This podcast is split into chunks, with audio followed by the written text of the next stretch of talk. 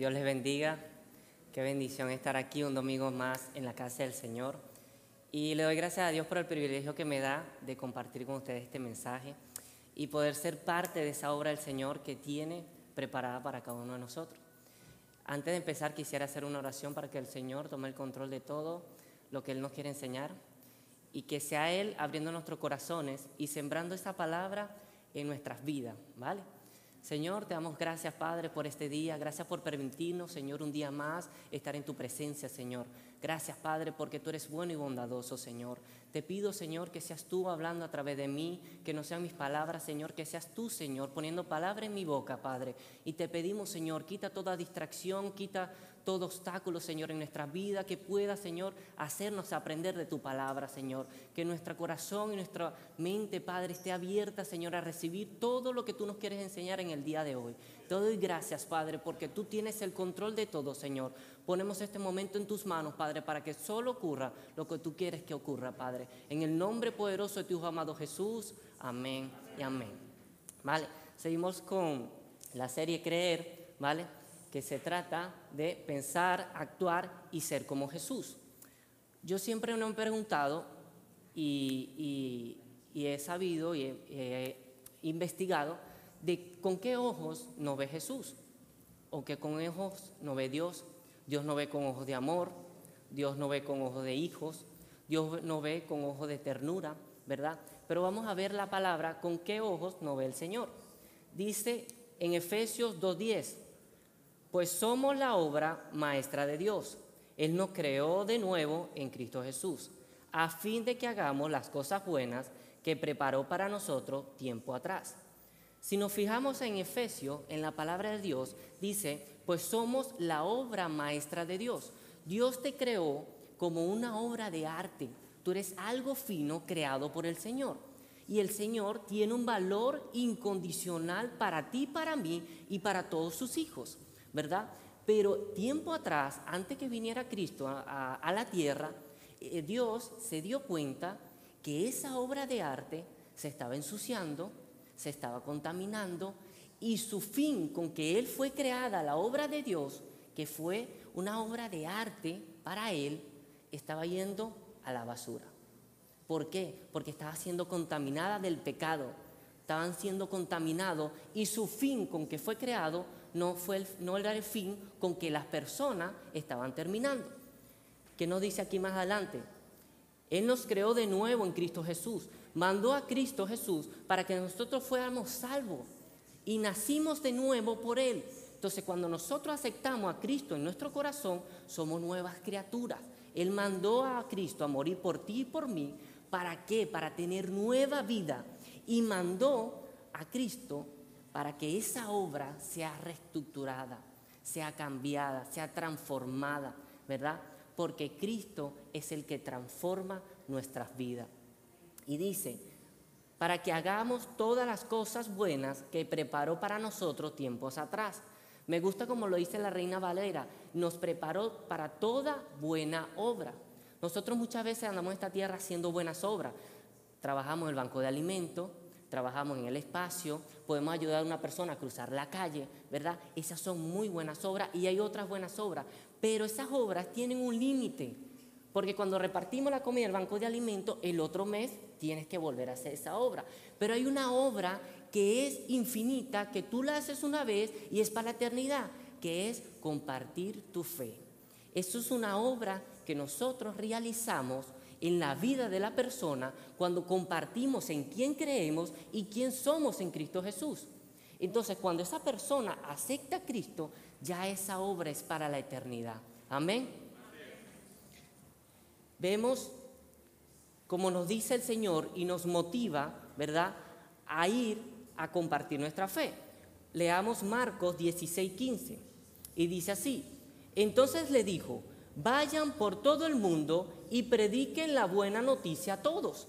Aquí el Señor nos da una misión y la misión es predicar en todo el mundo a todas las personas.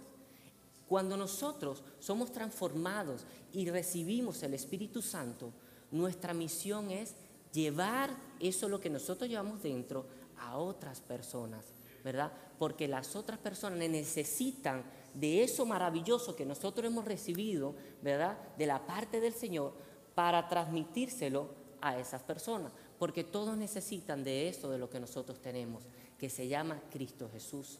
Amén. Quería compartir con ustedes la historia de Moisés. La historia de Moisés fue un hombre que nació en Egipto, ¿verdad? Tuvo que huir en Egipto porque el faraón era muy malo y lo quería matar. Fue, se fue de Egipto, llegó a otra tierra, ¿verdad? Cuando estaba en esa tierra, él consiguió una esposa, se casó y estaba apacentando las ovejas de su, de su suegro. ¿Y qué dice la palabra? En Éxodo 3, 2, 4. Y dice, allí el ángel del Señor se le apareció en un fuego ardiente, en medio de una zarza. Moisés que se quedó mirando lleno de asombro, porque aunque la zarza, la zarza estaba envuelta en llamas, no se consumía. Esto es increíble, dijo a sí mismo, porque esa zarza no se consume.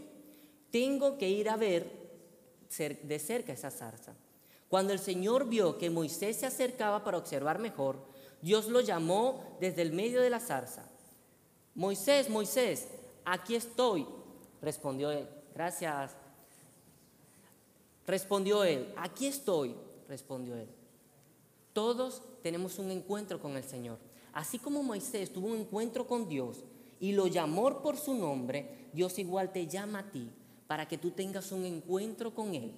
Y ese fue un encuentro que tuvo el Señor, tuvo Dios, ¿para qué? Para darle un plan, ¿vale? ¿Qué dice el Señor, el Dios, en este tiempo para nosotros? Dice Juan 15, 16, ustedes no me eligieron a mí, yo los elegí a ustedes. Diga, yo fui elegido. Amén. Les encargué que vayan y produzcan frutos verdaderos. Así el Padre les dará todo lo que pidan en mi nombre. Tú fuiste elegido, yo fui elegido. Fuimos elegidos para hacer frutos verdaderos, para sembrar esa semilla en los corazones de las personas. Que tal vez en ese momento de que tú le hablaste a esa persona y le dijiste sobre tu fe, esa persona no se convierte a Cristo. Pero más adelante, esa persona va a conocer a otro que le hable del Señor y ahí se va a producir el fruto verdadero. No te preocupes si la primera vez que tú le hablas a esa persona y le dices que crees en Cristo, no se convierte, pero ya hiciste tu trabajo, le dijiste, hablaste de Jesús. Seguimos más adelante. Dios le da un plan a Moisés y dice en Éxodo 3, 9, 10, mira, el clamor de los israelitas me ha llegado y he visto con tanta crueldad abusan de ellos los egipcios. Ahora ve, porque te envío al faraón, tú vas a sacar de Egipto a mi pueblo Israel. En ese tiempo, los israelitas eran sometidos a trabajos duros, construían y trabajaban hora tras hora y estaban esclavizados en Egipto. Y el, y el pueblo clamaba a Dios y Dios escuchó su clamor y dijo, Moisés, tengo un plan para ti, ve y libera al pueblo de Israel. Dios nos llama a, llevar liberación a los... Dios nos llama a llevar a los, a los... a liberar el pecado de las personas. Tú fuiste llamado con esa misión, a llevar la salvación. Muchas personas están afuera y no saben que están siendo esclavizadas por el pecado. Andan día a día como su vida normal y crean, bueno, yo soy una persona buena, yo no hago nada, yo atiendo a mi esposa, atiendo a mis hijos y soy bueno. Pero lamentablemente el enemigo los ciega para saber que ellos están siendo esclavizados. Y así pasó con el pueblo de Israel. Estaban trabajando duro, duro y esclavo y ellos creían que, bueno, que estaban bien, que no pasaba nada, pero lo estaban sometiendo a una esclavitud. Pero cuando nosotros hablamos sobre nuestra fe, sobre esas personas, esas personas ven que hay una libertad, una vida nueva, porque en Cristo Jesús es que hay realmente la libertad. El Señor le dijo a Moisés en Éxodo 4, 2, 5. Entonces el Señor le preguntó, ¿qué tienes en la mano? Una vara de pastor, contestó Moisés. Arrójala al suelo, le dijo el Señor. Así que Moisés tiró al suelo, la tiró al suelo, y la vara se convirtió en una serpiente. Entonces Moisés saltó hacia atrás, pero el Señor le dijo, extiende tu mano y agárrala de la cola. Entonces Moisés tendió la mano y la agarró. Y la serpiente se volvió, se volvió a ser una vara de pastor. Tal vez para, para Moisés esa vara es una vara ordinaria, una vara cualquiera. Pero para el poder de Dios, esa vara tenía poder. Igualmente, en nuestro tiempo, Dios nos da la palabra de Dios, que viva y eficaz y vive en nuestros corazones. Por eso, hermanos, es necesario que pasemos tiempo leyendo la palabra, porque a través de la palabra es que nosotros vamos a llevar ese mensaje y vamos a tener el respaldo de Dios, que nosotros le podemos demostrar a la gente que Dios es vivo y maravilloso, porque aquí en su palabra está todo lo que Dios escribió para nosotros que nosotros necesitamos. Tal vez la palabra tú la tires y no se va a transformar en nada. Este libro tú lo tires y no se transforma en nada. Pero sí te puedo asegurar que transforma vidas. La palabra de Dios transforma vida. Transformó mi vida, transformó la vida de mi familia y sigue transformando día tras día. Moisés era un hombre que cuando le dieron ese plan, tal vez titubeó y dijo y le dijo al Señor, Señor, no tengo soltura al hablar. Y mira lo que dice Éxodo 4, 10, 15. Pero Moisés rogó al Señor, oh Señor, no tengo facilidad de palabra, nunca la tuve, ni siquiera ahora que tú me has hablado. Se me traba la lengua y se me enreda las palabras. Entonces el Señor le preguntó, ¿quién forma la boca de una persona? ¿Quién decide una persona que hable o no hable? O oiga o no oiga, que vea o no vea. ¿Acaso no soy yo, el Señor? Ahora ve, yo estaré contigo cuando hables y te enseñaré lo que debes de decir. Pero Moisés suplicó de nuevo, te ruego Señor, envía a cualquier otro. Entonces el Señor se enojó con Moisés y le dijo, de acuerdo, ¿qué te parece tu hermano Aarón, el levita? Sé que él habla muy bien. Mira, ya viene en camino para encontrarte y estará encantado de verte. Ya con, ya con él y pon las palabras en su boca. Yo estaré con los dos cuando hable y les enseñaré lo que tienen que hacer. Tal vez nuestra misión de ir a hablar a otros nos intimida. A veces nos hace más fácil hablarle a otro de otros temas, del deporte, del trabajo, del negocio, de la familia. Pero cuando pensamos hablar de Jesús nos cuesta, ¿verdad que sí? Lo pensamos y lo analizamos y vemos cómo le hablo de Dios, cómo puedo decirle que Dios te ama, Dios está contigo, porque el enemigo se ha encargado de que ese tema de hablarle a otra persona de Dios sea como que algo que, a la persona le moleste, ¿verdad? Pero el enemigo no se corta para hablar la mentira. El enemigo no se corta para engañarlos. El enemigo no se corta para poner tantas cosas en la televisión y redes sociales para ser esclavo a todas esas personas. Entonces nosotros tenemos el respaldo, como dice la palabra del Espíritu Santo. Mira lo que dice Lucas 12:12. 12. Porque el Espíritu Santo les enseñará en ese momento lo que hay que decir. Cuando recibimos al Señor con nuestro Salvador, llega a habitar en nosotros, en nuestro corazón, el Espíritu Santo. Y el Espíritu Santo va a traer palabra en tu boca y va a traer en tu mente lo que debes hablar en esta oportunidad. A mí me ha tocado hablar con personas que me han dicho, ¿quién es Dios? Dios existe. No creo en nadie.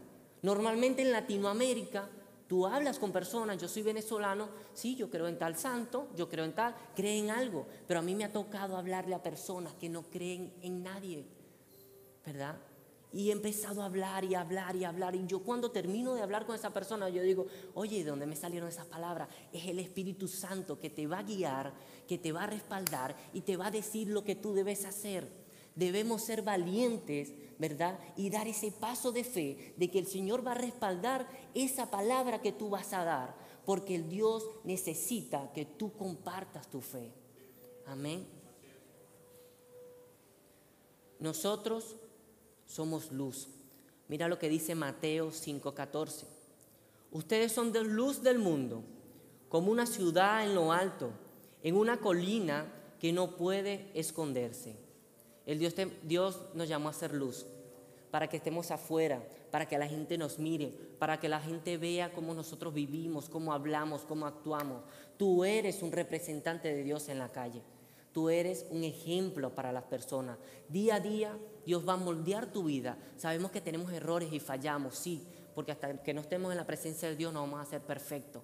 pero que nuestra vida represente lo que hay Dios en nosotros, ¿verdad? Muchas personas necesitan allá afuera que nosotros hablemos de esa esperanza, que le hablemos de esa vida eterna, que le hablemos que hay un camino, una verdad y una vida.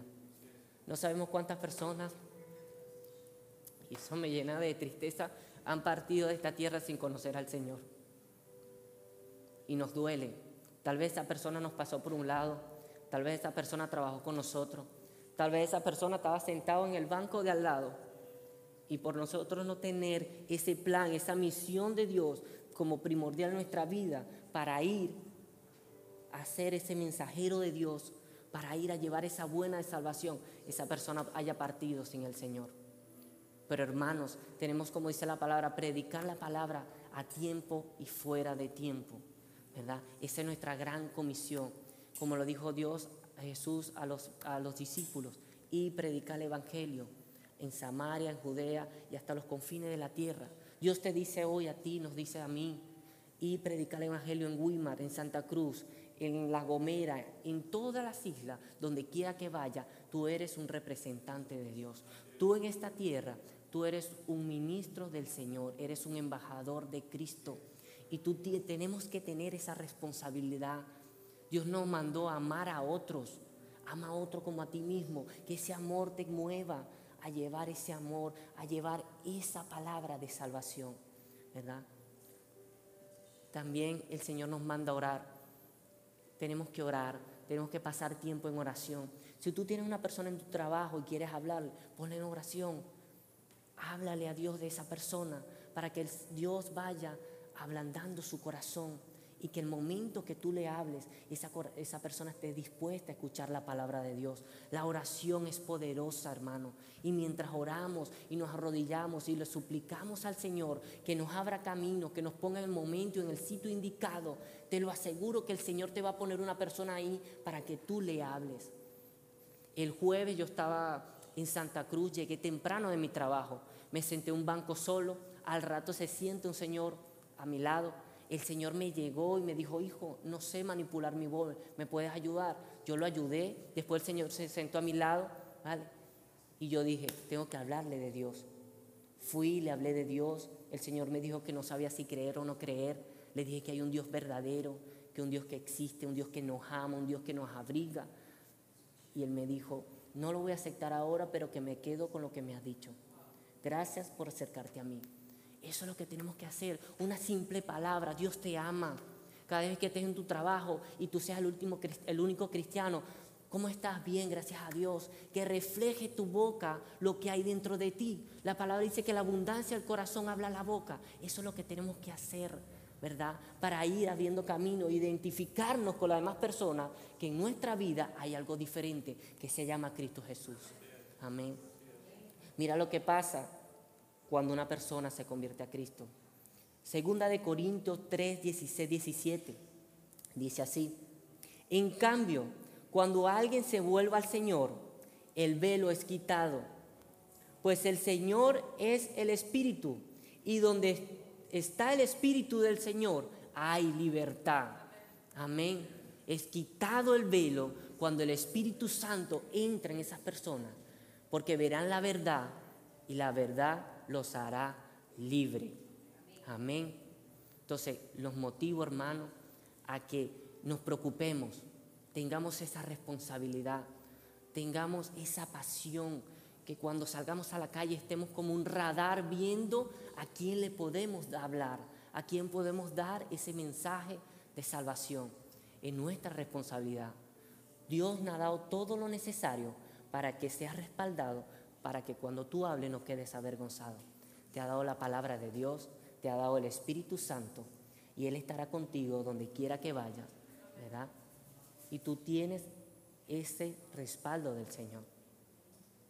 Hermanos, un testimonio que yo le voy a dar que de mi madre, ¿verdad?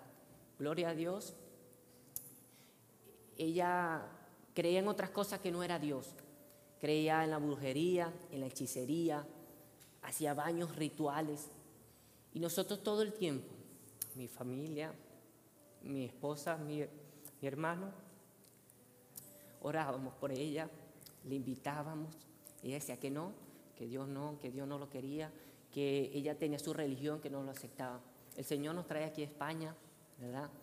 Y seguíamos orando, no nos rendimos, seguimos orando y orando. ¿Saben qué? aquí donde está sentado, aquí la trajo el Señor. Y un día, gracias a estos pastores, a estos líderes espirituales, como nosotros los llamamos, se acercaron a ella y le dijeron, Miriam, haz tu confesión de fe. Y en ese momento el Señor la salvó. ¿verdad? Porque hubo una constante oración, una constante invitación. No nos rendimos porque si el Señor tiene el propósito en tu corazón de que hables, que ores una persona, tú y tu familia serán salvos. Ella aceptó al Señor. Tiempo más tarde partió con el Señor, pero salva. Ahora ella vive con Dios.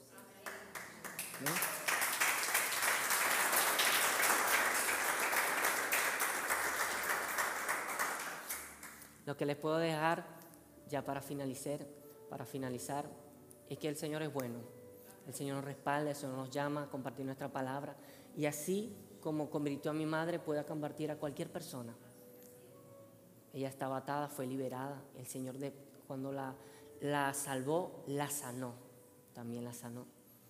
Y sé que, que a veces nos cuesta rendirnos cuando vemos que una persona no cambia, cuando vemos que, que llevamos la palabra y no son receptivos cuando vemos que oramos, oramos y no vemos que pasa nada. Sí está pasando. Aunque no lo podamos ver, está pasando algo en esa persona. Y quiero animarte, no te rindas. Quiero que salga de esa puerta con ese entusiasmo, con ese amor por las demás personas, apasionado por ir a llevar el mensaje de Dios, por ir a compartir el gran tesoro que Dios ha puesto en nuestro corazón. Amén. Y y si hay personas que, nos visitan por primera vez y quieres dar ese paso de aceptar al Señor en tu corazón, de decir yo creo, yo acepto a Jesús en mi vida y empieza el Señor a vivir contigo y sentir un cambio en tu vida, te invito a que compartas y hagas esta oración conmigo. Eh, invito a todas las personas que acompañen a hacer esta oración. Y si estás ahí, quieres tomar esa decisión y haces esta oración, no te vayas al final, habla con Juan Ángel y Ana. Y si hiciste esta oración de corazón, habla con ellos, ellos te orientarán y te guiarán qué otros pasos hacer, qué otros pasos seguir. Pero con una simple oración, ya nosotros somos salvos. Amén.